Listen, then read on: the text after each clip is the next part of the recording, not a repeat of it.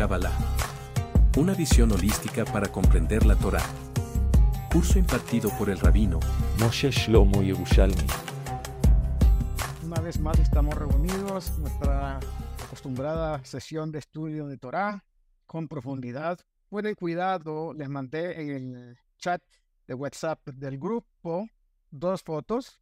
Una es del libro que vamos a estudiar un poco hoy, agregando un poco más de conocimiento a lo que anteriormente hemos estudiado. Eh, es un libro escrito por Rabbi Abraham Cohen de Herrera, un rabino cabalista de España, de entre una gama tan grande y amplia que hay de rabinos cabalistas de esa misma época. Y entonces él tiene una metodología bastante interesante que vamos a compartir y quiero agregar a lo que ya hemos estudiado este nuevo cúmulo de, de conocimientos que nos va a ofrecer este libro. Tomando o retomando el tema de la Sefirot, dice el Rab Abraham Cohen de Herrera que las Sefirot son 10 en número. La razón dice que el 10 es total y perfecto número, porque incluye en sí, explica fuera de sí, a todos los números que son, fueron y serán. Esto resume lo que sabemos y hemos estudiado en una de las primeras clases. Akadosh Baruj creó el mundo con Asarama Amarot, 10 enunciados. Esos 10 enunciados están conectados, por supuesto, con las 10 Sefirot. Y dijimos que era las 10 veces que aparece el nombre Elohim en el momento de la creación. La creación en el sentido de Bereshit, que implica el comienzo no de tiempo, sino de una etapa, como lo explicamos en su momento. Entonces, el número 10 es importante porque el número 10 refleja también las 10 plagas con las cuales el Todopoderoso impactó Egipto para demostrarle al faraón quién es el creador y quién maneja los hilos de la historia. Con esas 10 plagas, Esermacot, eh, el Todopoderoso, pues logró la liberación del pueblo de Israel mediante el concurso de Moshe Rabbeinu. Y posteriormente, en la época de la entrega de la Torá, los 10 mandamientos también están conectados con esos mismo número 10, que es un número muy importante. Además, alude a la letra Yud del nombre de Dios, que, de acuerdo a la Kabbalah, simboliza la Chochmat. Chochmat Emet Chochmat Elohim, es decir, la sabiduría divina. Las tres primeras en el orden eh, jerárquico de esas sefirot son Keter, Jochma y Binah, que corresponden concretamente a las facultades superiores de la mente divina. Keter o corona es la sefirá más alta y primera. Jochma o sabiduría es la segunda. Binah o inteligencia es la tercera. Esas sefirot dirigen las actividades de las siete inferiores. Eh, dijimos que para efectos prácticos dividimos las tres primeras de las siete últimas, que son en realidad seis más la sefirá de Malhut. Entonces, en ese orden de ideas, las siete inferiores, Hesed, Geburat, Tiferet, Netzahot y Esod y Malhut. Hesed es merced o gracia o bondad, es la cuarta. Geburah o fortaleza, la quinta. Tiferet o belleza o hermosura, la sexta. Netzach es lo que se llama eternidad o victoria. Y la séptima se llama Hod, que es alabanza y confesión. La octava es Yesodo fundamento. La novena, perdón, Hod es la octava, Yesod es la novena y Malhut o reino es finalmente la décima y postrera. Cinco de estas sefirot inferiores, que se llaman las sefirot, entre comillas, de la fábrica, se llama así para diferenciarlas de las tres superiores. Las tres superiores dijimos era la parte, comillas, intelectual de la anhaga, es decir, de la conducción de estas, eh, digamos, eh, esferas divinas. Y entonces, Malhut es finalmente la décima y posterior que recibe el influjo de las nueve anteriores. Cinco de estas sefirot inferiores que se llaman las sefirot de fábrica, a diferencia de las tres superiores, tienen otros nombres comunes para designar ciertos aspectos de su actividad. Así, por ejemplo, Hesed también se llama Gedulá o grandeza. Geburah es llamada Din o rigor. Tiferet es también Rahamim o misericordia. Y eso es Tzadik o una especie de eh, situación de justicia en el sentido de una persona correcta, es decir, una actitud de corrección completa. Y Malhut, que es llamada también Atará o diadema. La posición de Keter o corona, que es la primera sefirá, es especial por ser la que más próxima se encuentra, comillas, más próxima se encuentra a El Sof, y por representar el primer y más puro grado casi trascendente de la emanación del ser divino. Keter, en este orden de ideas, tiene esa propiedad de aparecer como lo más elevado de las diez y lo más próximo a lo que sería ese punto próximo que hay que eh, de alguna manera explicarlo, que es una proximidad relativa. Un poco complicado en física de decir que el infinito se encuentra más próximo o más lejano de algo. El infinito se encuentra siempre infinitamente lejos de cualquier cosa que se le pueda aproximar. Entonces, Keter, de alguna manera, para decirlo de una manera inteligible, por estar por encima del resto, decimos que está más próxima a el Ensof. Entonces, las 10 Sefirot juntas constituyen un lugar o mundo emanado, que es, de alguna manera, metafórico, y es llamado Olam Atzilut, es decir, el mundo donde se extrae, donde se saca, donde se comunica o donde se explica una cosa de otra. Vamos a llamar que de ahí emana, emana todo lo que va a bajar de Keter a Jochba, a Binah, etcétera, hasta llegar a Malhut. Porque las Sefirot son las primeras entidades que Ensof comunica fuera de sí. ¿Se acuerdan que al principio habíamos hablado que al final de todo, la creación, todos los mundos creados por Dios en todos los niveles espirituales que, que dijimos, incluyendo el material nuestro, son el resultado de información, información divina que se va eh, de alguna manera convirtiendo, confluye y se va transformando hasta llegar a nosotros esa luz divina que pasa por muchos sensores, niveles filtros hasta llegar a nosotros de una manera dosificada para permitir nuestra propia existencia. La primera causa es y permanece eternamente oculta. Siempre va a estar de alguna manera latente sin ser de manera objetiva obvia su presencia. Las sefirot, en el caso de Tzilut, representan el primer paso, por así decir, hacia el descubrimiento del ser divino. La primera comunicación de la existencia de Dios se da justamente en este paso. Ahora, el Rav Cohen de Herrera advierte que la relación que hay entre Ensof y la Sefirot es muy difícil de entender. Todo lo que tiene que ver con el Ensof es incognoscible. Es básicamente remotamente distante del intelecto humano. Y sin embargo, podemos más o menos percibir su inmanencia en el sentido de que vemos los resultados de la actividad del Ensof de una manera relativamente palpable, comillas, también esto es de alguna manera eh, metafórico, pero lo percibimos, el alma lo percibe. De alguna manera dijimos, entre el Ensof y la Sefirot, esa relación es difícil de comprender y algunos modernos ya en la época de él llama, hay algunos modernos, con mucha propiedad llaman a Tzingot emanación, irradiación, resultancia. ¿Por qué? Porque es difícil, muy complicado el declarar esta producción, tanto que los teólogos positivos y escolásticos y los diversos sabios no han podido de alguna manera revelar, develar, porque los hajamín de la Kabbalah han utilizado siempre la técnica de encubrir, encubrir la verdad con sus acostumbradas situaciones enigmáticas y metafóricas, es decir, enigmas y metáforas.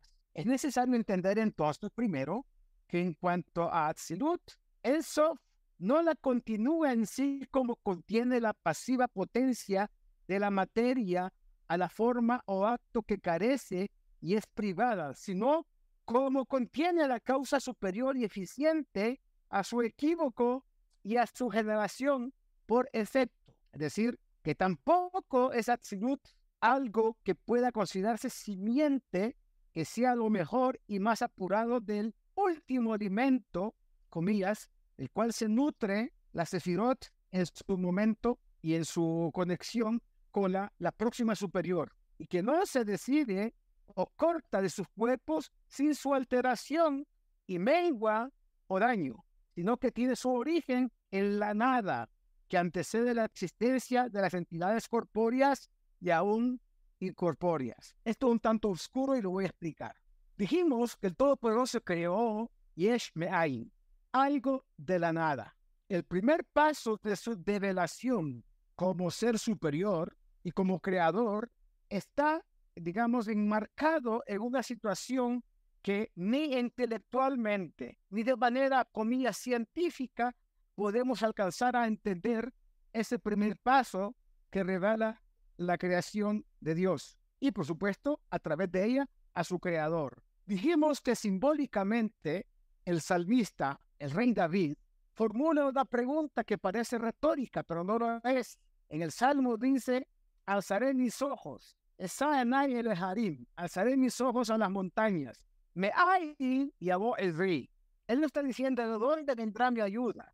Él está aseverando que del Ain, lo que llamaremos la nada que antecede a todo creado, es decir, el creador en su forma más elevada posible, en su categoría de Ensof. Esta categoría la damos nosotros, los hombres. ¿Por qué?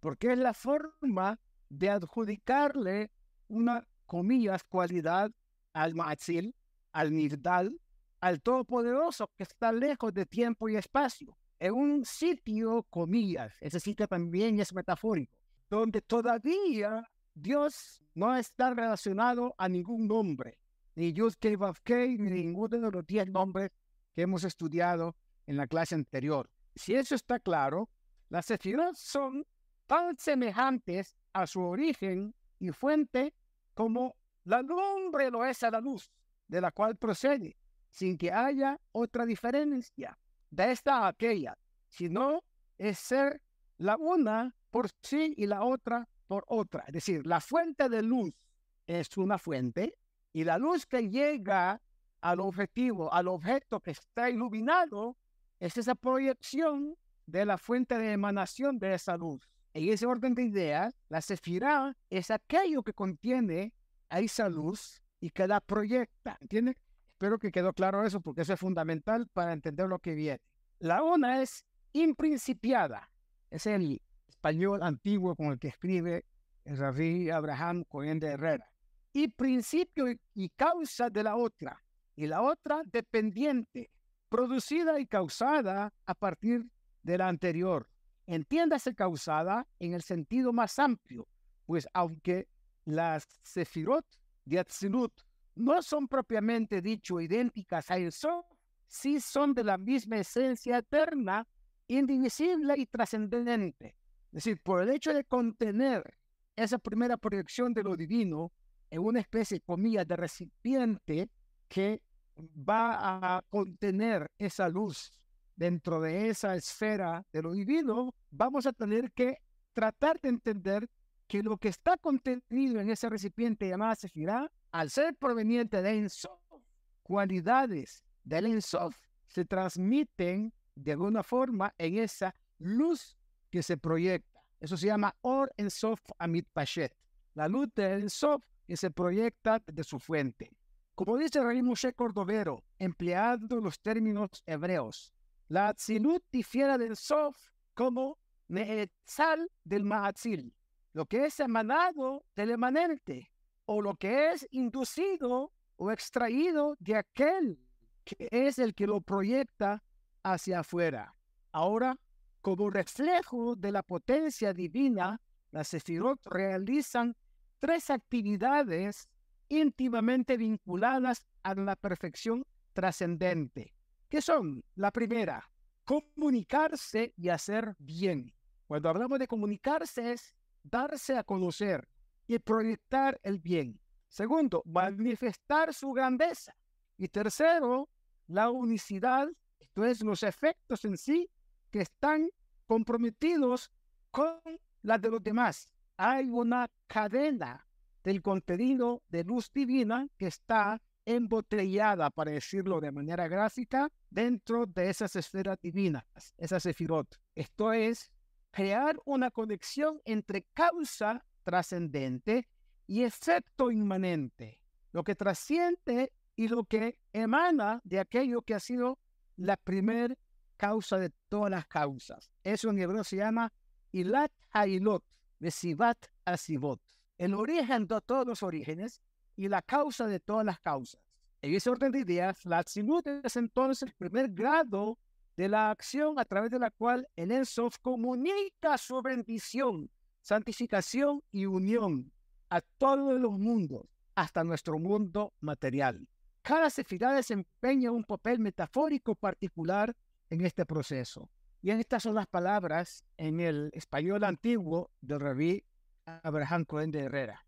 Dice así, la Atzilut o el mundo emanado en que resplandecen las diez sefirot o numeraciones en cuanto se refiere a Ensof, que es su causa y la universal y primera, se puede llamar Keter o soberana y real corona, como aquella de la que recibe todo lo que es, puede y obra, en cuanto después de todo lo que, eh, lo que recibió, dispone, ordena e intelectualmente en sí distribuye y es como una llama, conectada con Jochma o divina sabiduría, mas en cuanto se relata a los inferiores como comunicable o imitable de ello, o en acto se comunica y difunde a ello, puede ser llamada la tercera biná, es decir, entendimiento, la cual se comunica por sí y según su excelente propiedad y naturaleza, y se dice de la cuarta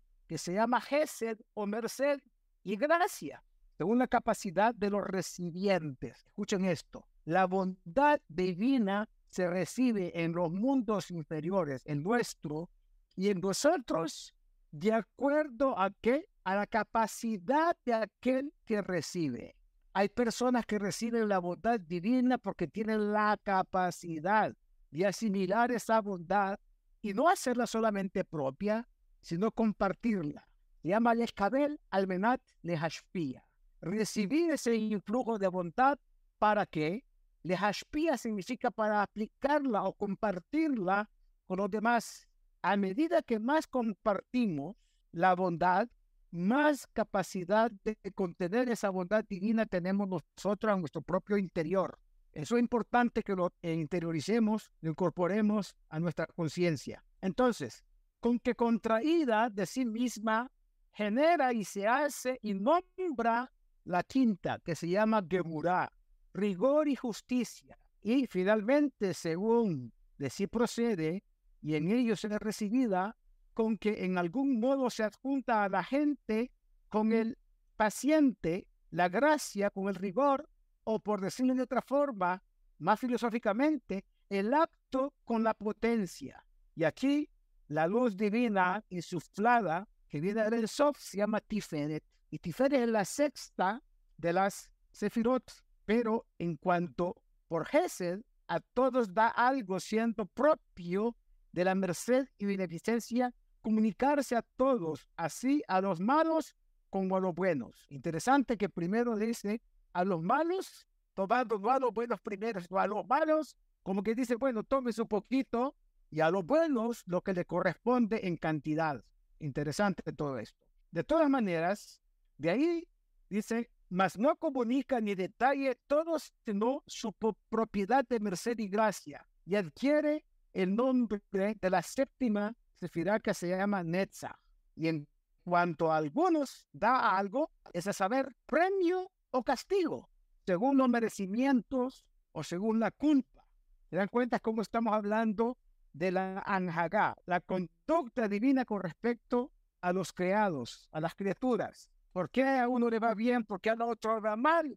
Es en función de todo esto que es la interconexión de esta sefirot a nivel personal de cada uno. Según esa persona haya en vida actual o en vidas anteriores, haya desarrollado esa conexión con esos mundos espirituales. Continuando, dice acá, otorgando premio o merecimiento o culpa a los inferiores, que constando de dos contrarios incluyen en sí libre albedrío y se le aplica el nombre de Hod y del noveno que es Yesod.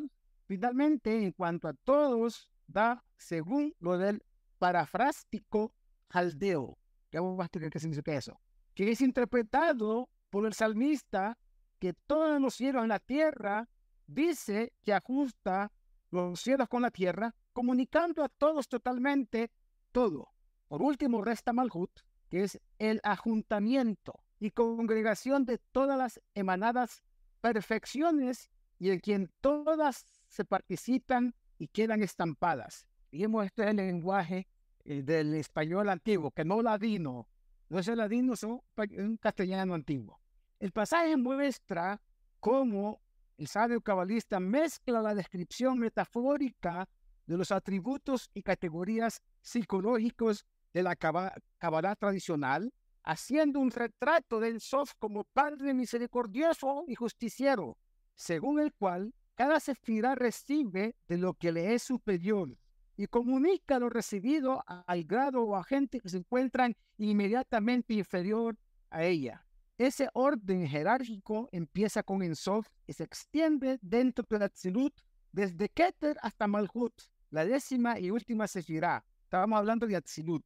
Todas las sefirot son igualmente imprescindibles, sin embargo, como medios para conocer a Ensof en sus varios aspectos metafísicos. O sea, cada sefirá, que al final del cuento son nombres de Dios, porque la luz de Dios se encuentra imbuida dentro de la sefirá a través de uno de los nombres de Dios.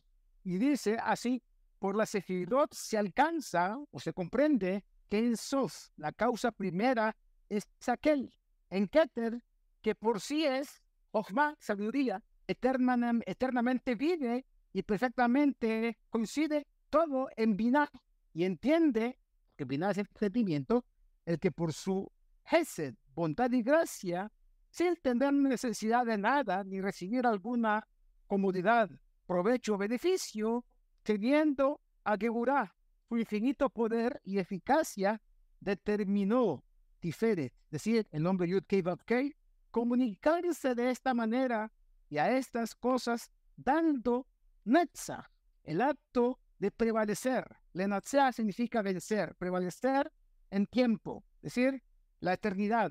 Un acto y forma en la que Hot, potencialidad y materia, que también de él depende, a fin que resulte el fundamento, y eso, es decir, el compuesto o ente actual y perfecto.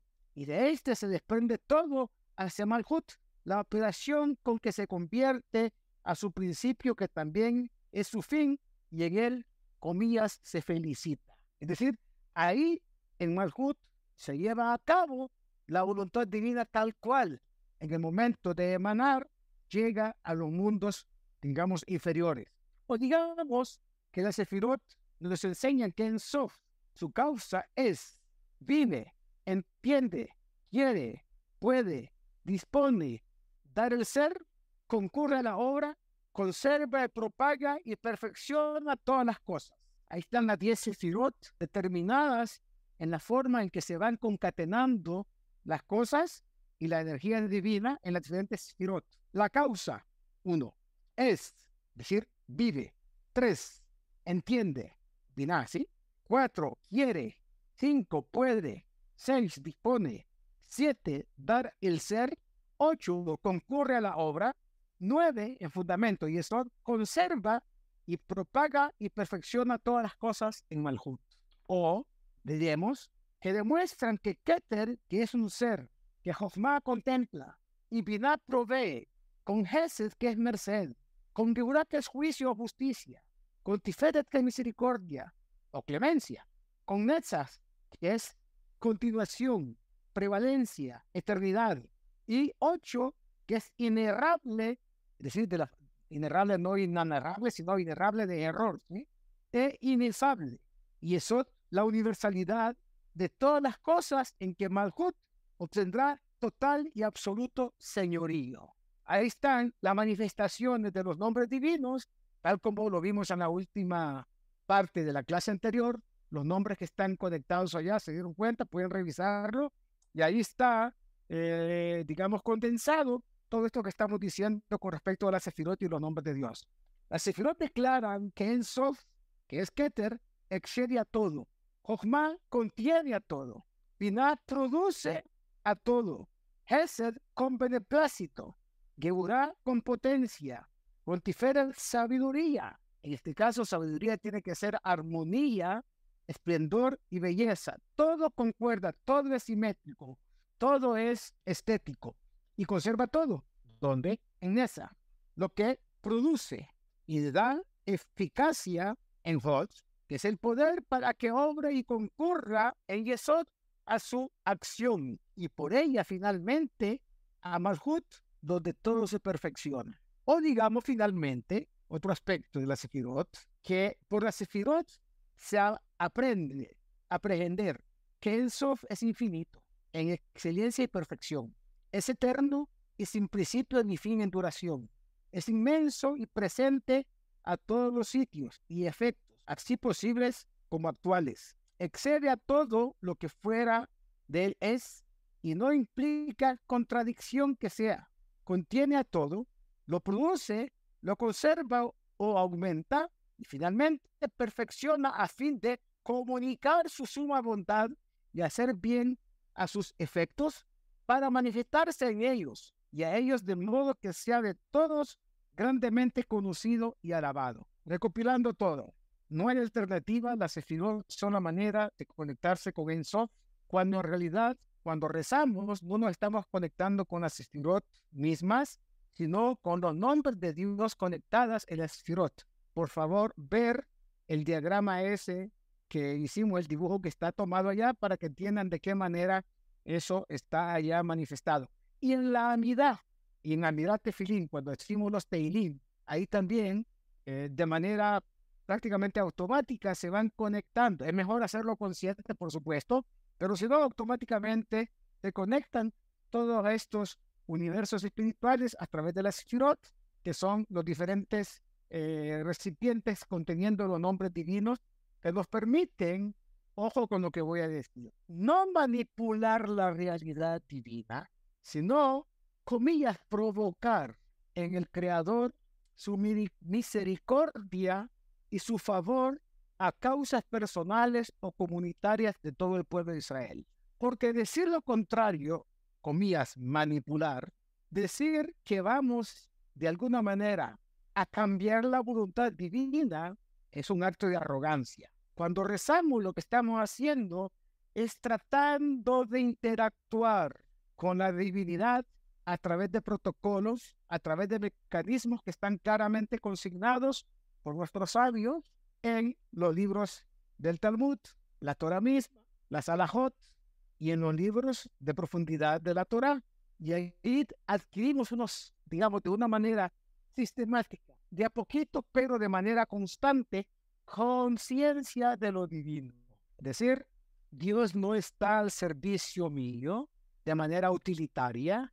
Yo intento conectarme con su voluntad, mostrando que soy anuente con lo que Él ha ordenado a sus criaturas, en principio al pueblo de Israel y a todos los demás pueblos, a todos los creados por Él, tratando de sincronizarnos nuestra voluntad con la voluntad de Él, no al revés, no sincronizar, la voluntad de Dios y someterla a mi voluntad, que eso es un acto de mente arrogante y de alguna manera absolutamente lejos de la realidad. Tampoco es la forma cuando vamos a rezar y decirle a Dios, lo voy a hacer gráfico, ¿no? Señor del mundo, quiero con, conectarme contigo, vengo a rezarte, a alabarte, a decirte lo grande que eres, lo misericordioso, que eres, lo magnificente que eres. Todo está perfecto en tu mundo. Solo hay un pequeño problemita que no, según mi opinión, no se ajusta a lo que debería ser lo correcto. Mi amigo fulanito de tal se encuentra enfermo. Eso es disonante con respecto a la armonía en tus mundos divinos, en tus mundos espirituales. Haz la corrección para que esta persona reciba un flujo divino y de ti emane salud para él. Sería también un acto absolutamente desobligante de parte de nosotros decirle a Dios que todo está perfecto, pero tenemos un amigo que está por fuera, está disonante su situación con la armonía del universo divino.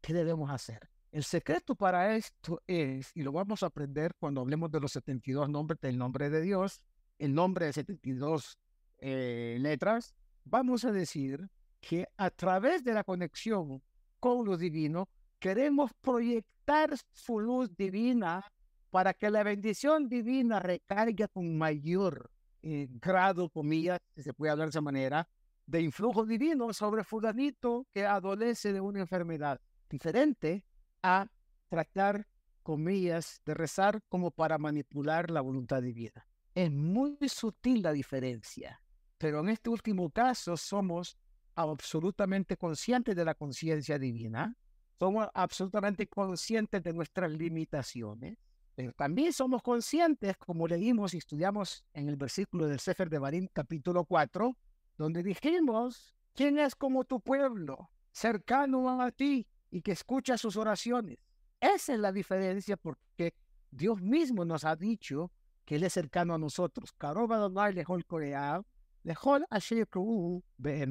Cercano es Dios al que lo llama, al que le ruega, al que implora, al que le pide a Dios consuelo, alegría, algo de felicidad, bienestar, etc. ¿Por qué? Porque Dios mismo dice que Él está cercano a nosotros, si lo llamamos de verdad. Todos estos mecanismos que le estoy mencionando es para realmente enrutarnos en el camino de cómo llamar a Dios, cómo clamar a Él, Behemet, de verdad. Porque en el mundo de los divinos no puede haber falsedad, no puede haber equivocaciones, no puede haber equívocos en nuestra aproximación a Él. Y por eso les expliqué en la clase anterior cuáles son los protocolos. Cuando rezamos, empezando de Modea Nile Faneja, diciendo en el momento que nos levantamos, hacemos Natilat Yadayim, decimos las bendiciones que tienen que ver con Birkota Shahar, las bendiciones que se dicen en Shaharit, antes de cualquier cosa, y después Pesukhet y para cortar todas las fuerzas negativas que puedan impedir que nuestros rezos suben, suban al Creador. Y de ahí en adelante, el Shema Israel, primero las bendiciones anteriores al Shema Israel, el Shema Israel, la amidad.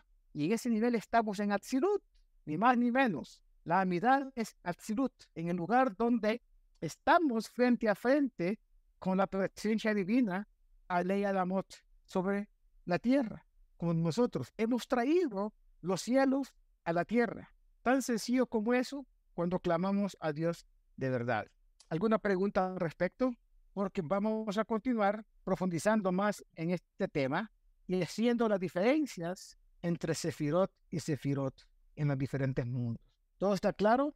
A ver, pues tengo una, pregunta que no, no, no tengo muy claro cómo hacerla, pero digamos que, que eh, un niño eh, nace y en fin, y, tiene una vida en que lo agreden de niño, lo tratan mal y su estado adulto es de eh, agresión, de rechazo, digamos, a, a, los demás y entonces cómo recibe la, la, bondad divina o cómo superar eso. No, tengo muy claro cómo preguntárselo, pero no sé si me entiendes. Sí, sí tú, tú dices para efectos prácticos, ¿Qué tiene que ver el medio en que se crió un niño en situaciones de fragilidad en muchos aspectos cognitivos, cuidados, bienestar, eh, una cantidad de cosas que al final del cuento, cuando crece, van a incidir en ciertas actitudes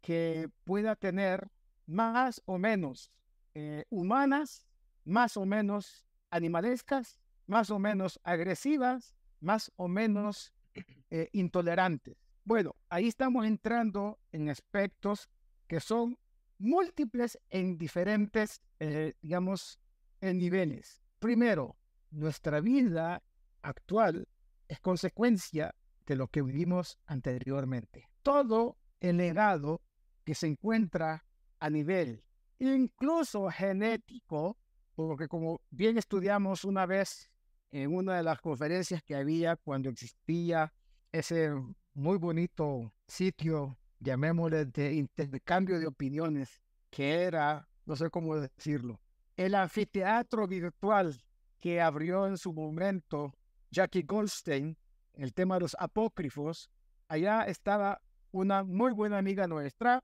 que vive en Barranquilla, que es neurocientífica, y explicó cómo los genes que portamos tienen memoria y esos genes van portando una suerte de memoria atávica a la vida que estamos viviendo actualmente. Entonces, el reto de cada persona es saber que tiene la posibilidad de actuar bien o actuar mal, indiferentemente o indistintamente del ambiente, del medio ambiente, de las circunstancias más o menos em, buenas o lo contrario en que se crió.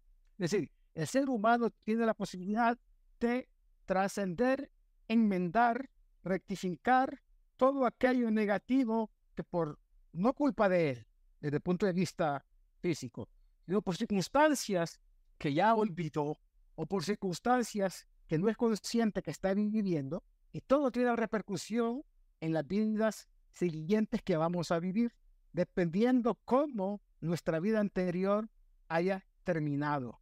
Una persona que hace teshuvah, en el sentido de lo que el judaísmo dice que es teshuvah, retornar al bien y al bien absoluto que es Dios y a la voluntad divina, por más difícil que haya pasado circunstancias en esta vida, tiene la posibilidad de borrar todo lo anterior, de crear nuevas circunstancias, nuevas eh, herramientas para desarrollarse. Entonces, no es justificativo el hecho de decir, como dicen algunos hoy en día, yo estudié Derecho y en, y en Criminología había un famoso autor italiano, judío además, César el Hombroso.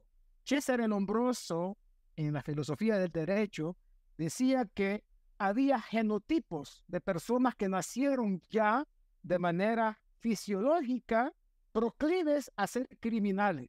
Y él decía que ciertas características del rostro, la cara, eh, ojos toscos, eh, nariz de cierta manera y aquí allá, determinaban en alto grado eh, la posibilidad de que ese individuo sea más o menos cercano a ser un delincuente. Por supuesto que eso está superado, pero así se creía antes. Muchos justifican qué culpa tiene el muchacho si él nació en un barrio donde todos eran criminales. El que haya matado al papá y a la mamá, bueno, es una circunstancia consecuente de la forma en que él vivió.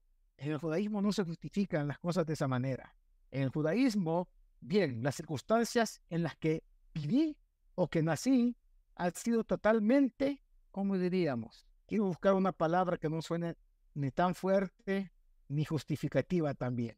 Nació con un handicap, para decirlo en alguna palabra en inglés que lo entienden todos, con un handicap que es la forma tan frágil en que nació, en el lugar que se encuentra con todo en contra. No tuvo papá porque el papá lo abandonó, o al revés, no tuvo mamá porque la mamá lo abandonó. El pobre papá trabajaba de sol, eh, de sol a sol y no tuvo tiempo para educarlo y se crió en la calle. Circunstancias bien complicadas. Pero bueno, al tener conciencia, al crear conciencia a través del aprendizaje, a través del conocimiento de su propio ser y a través de buscar la fuente del bien, ese es el gran problema, que la gente no busca sino lo fácil. Es mucho más fácil ser malo que bueno. Es mucho más fácil ser un individuo negativo para la sociedad que positivo para la sociedad. Ser positivo para la sociedad requiere esfuerzos redoblados para primero superarse a sí mismo y después superar las circunstancias en las que es, nació o vivió. Para eso existe siempre la idea de buscar qué es lo correcto, qué es lo conveniente, qué es aquello a lo que debo aspirar. Y no justificarse. No, no, es que yo nací en un medio muy malo. El abuelo era asesino, el papá era triple asesino. ¿Qué quieren del, del hijo? ¿Me entiendes lo que estoy diciendo? Entonces, no viene de Dios esa situación. Esa situación la gestó la persona, el alma de aquel que vivió en otra vida, siendo esa misma alma, en las cuales no aprovechó las posibilidades que tenían de crecer espiritualmente. En vez de crecer, involucionó, se fue para atrás. Entonces, hay gente que le gusta pertenecer al reino del mal. Hay gente que busca conectarse con lo negativo. No quiero mencionar las palabras que existen en el mundo cristiano, ¿no? Existe comida a la fe y existe lo contrario, según ellos, los que buscan el culto a Satán, por decirlo de otra manera. Eso no tiene ni pies ni cabezas. En realidad lo que quiere decir que están buscando alimentarse de lo negativo. Se trabajará de la fuerza oscura de la creación. Pero el hombre tiene la posibilidad de reflexionar, de entender que si estoy equivocado, tengo todavía la posibilidad de reflexionar y modificar mi actitud hacia el lado positivo. Te di una respuesta bien amplia, espero que te haya iluminado lo que, lo que, lo que tú preguntaste, porque al final del cuento te podía haber dicho dos cosas y ya, pero te hice el tema un poco más amplio para que entiendas. Las circunstancias las va creando uno, no Dios. Ok, gracias. ¿Cuántos, cuántos ejemplos hay de gente que, que vivió y, bueno, eh, conozco a alguien que siendo madre soltera y trabajando como empleada de, de servicio, educó a cuatro o cinco hijos, todos profesionales hoy en día. El Salvador, en el edificio donde vivía antes, ese señor, cuatro hijos, dos hombres, dos mujeres, con el sueldo casi miserable de un portero, un celador, ahí educó a dos ingenieros, a un administrador de empresa y a un médico. Entonces, él viene de una, una tribu indígena, totalmente indígena, el señor. Dijo, yo no voy a hacer que, o no voy a permitir que mis hijos vivan los duros que yo viví saliendo de allá de la selva o no sé de dónde, bueno, se hizo policía. Posteriormente, después de eso, se jubiló y trabajó en una empresa de vigilancia como celador.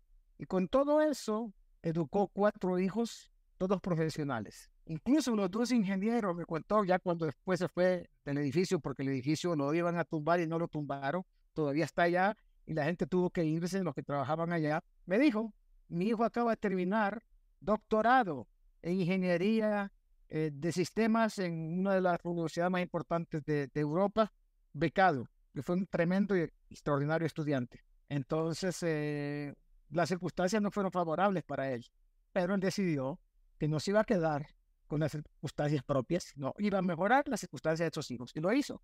Creo que ese es un ejemplo a todos los niveles, ¿no? También a nivel espiritual. Tengo muchísimo para compartir con ustedes. Voy a terminar con esto.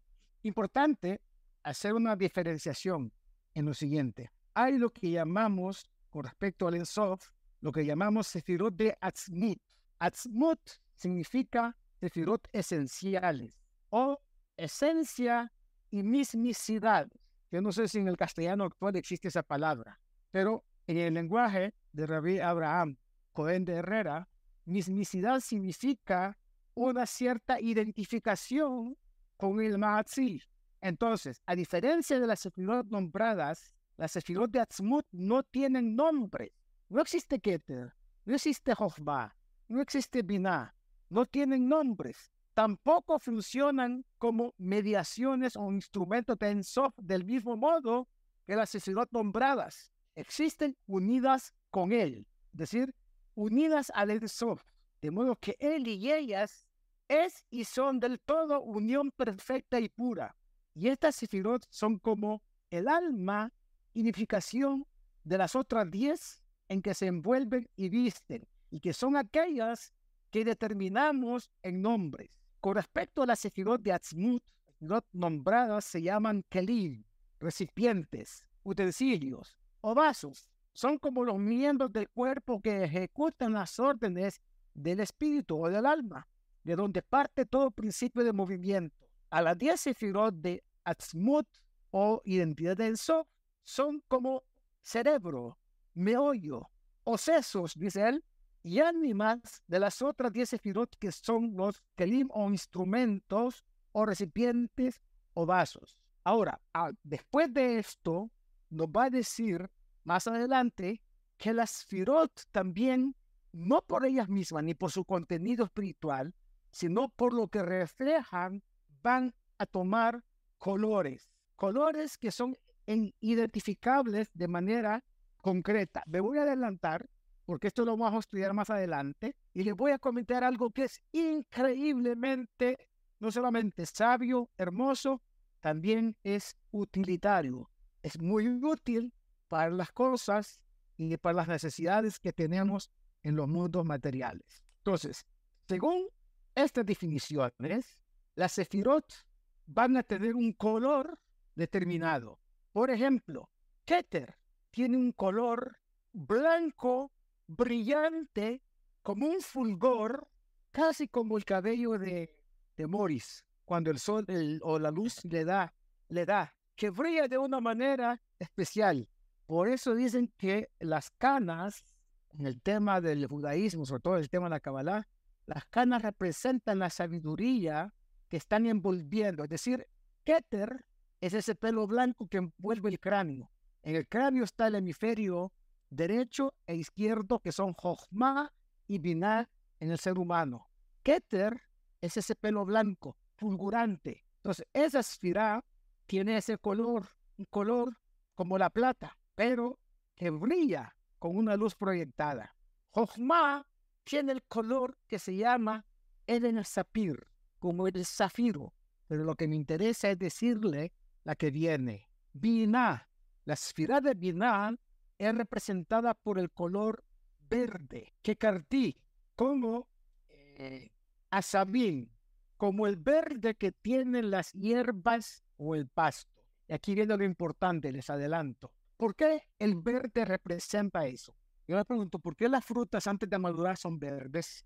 ¿Por qué cuando hay una energía de la tierra, una energía que produce vida, que da frutos, esa tierra se cubre de un verde impresionante, como Colombia, que es un país verde, increíblemente verde, porque el verde está aludiendo a renovación constante, a comienzo y a curación.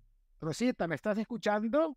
Aquí estoy, Rabino, escuchándolo. El verde es inspiración. Ok, entonces tú que estás conectada con Bikur Jolim, te voy a dar un consejo práctico. Que no le pase nada a nadie, que nadie le ocurra esto. Pero si una persona está adoleciendo de una enfermedad, la mejor manera es vestirse interna y externamente de color verde. Tengo un gran amigo que todos lo conocen, un hombre de más de 80 años, que tuvo cantidad de cosas de salud, quebrantos y todo lo que te imaginas. Fractura de cadera, procesos complicadísimos. Como yo lo quiero mucho, le dije, mi querido y amado amigo, vístete de verde.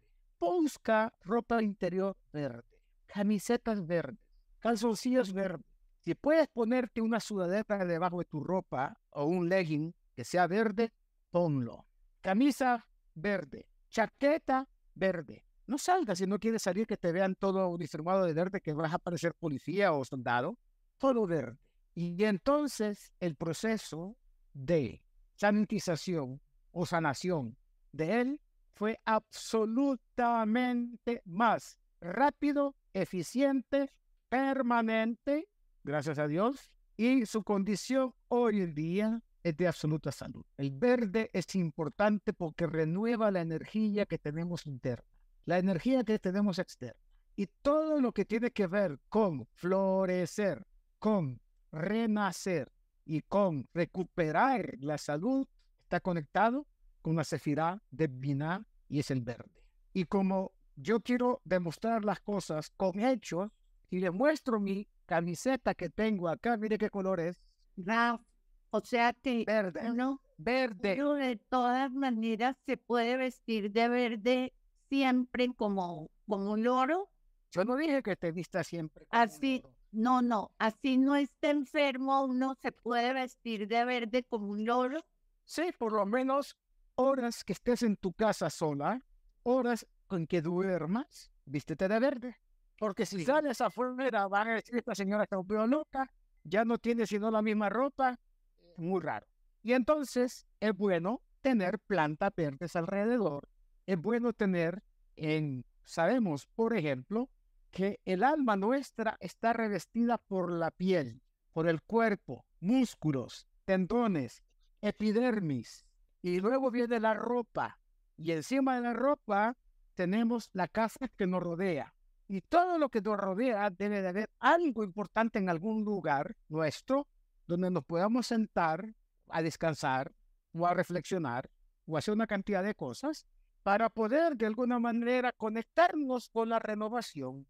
Esa renovación está dada por la espiral de Binah, cuyo color, aunque no tenga nada que ver de la esencia de la espiral, es su reflejo, el color y matiz verde que nosotros conocemos de acuerdo a nuestra percepción sensorial, de acuerdo a nuestro cerebro. Entonces, eso va conectando nuestra esencia a nivel físico, a nivel espiritual, y por lo tanto los procesos de recuperación de salud están dados por eso. ¿Por qué crees que unas personas revirtieron el cáncer utilizando jugos verdes? Yo empecé a tomar muchos jugos verdes por una persona a quien aprecio mucho, que revirtió un cáncer terrible conectándose con lo verde. Entonces, no es un solo caso, hay miles de casos eh, a nivel mundial de gente que ha logrado, los médicos por supuesto, muchos se ríen, otros ya no, porque son médicos holísticos y tienen conciencia de lo que estamos llamando el aspecto del influjo divino a través de los recipientes llamados tefirot y de su bondad. Eh, y los otros colores rap. Vamos a estudiar, yo estoy dando un ejemplo solo. Vamos a estudiarlo. Todos bueno, los siete colores del arco iris. Ajá. es que ya ya nos picó. No, no, no, pero es mucho, es mucho, es muy largo. Los colores del arco iris reflejan cuál es el más, de, de abajo hacia arriba, el, color más lejano a nosotros en el arco iris. El primer color que aparece. El violeta. Antes que eso, el rojo. Antes es el rojo. El rojo tiene que ver con rigor divino. El Todopoderoso aleja de nosotros el rigor divino y lo pone más lejos de nosotros. Fíjate que el arco iris es un arco, un arco que dispara flechas, pero el Todopoderoso, el arco lo pone al revés. Las flechas van hacia arriba. El rigor divino es neutralizado por Dios, ¿ya? Y después viene todo lo que viene bondad. Y lo más cercano a nosotros, ¿cuál es el color más cercano a nosotros? El color que tiene que ver con Gesed, Mira el arco iris, ¿cuál es el color que está más cercano a nosotros? El morado. ¿El más cercano a nosotros es el morado? Correcto. ¿Qué es el morado? El morado es rojo con azul, creo. Sí, el morado es rojo, que es rigor, con azul, que es misericordia. Cuando se dosifica, recibe bondad divina. Y esto no es ningún tema, comillas, eh, sustraído o abstraído de la física la luz que conocemos nosotros y el prisma que se vuelve por la lluvia y las gotitas y forman el arco iris, es la manera como se refracta la luz, que al final del cuento está conectado con los siete días de la semana, está conectado con las siete notas musicales, está conectado con las siete sefirot, está conectado con los siete cielos, está conectado con todo lo que es el número siete y esos colores están interconectados con las notas musicales. Mucha gente lo sabe, no sé si mucha gente, alguna gente lo sabe, muchísima gente no lo sabe.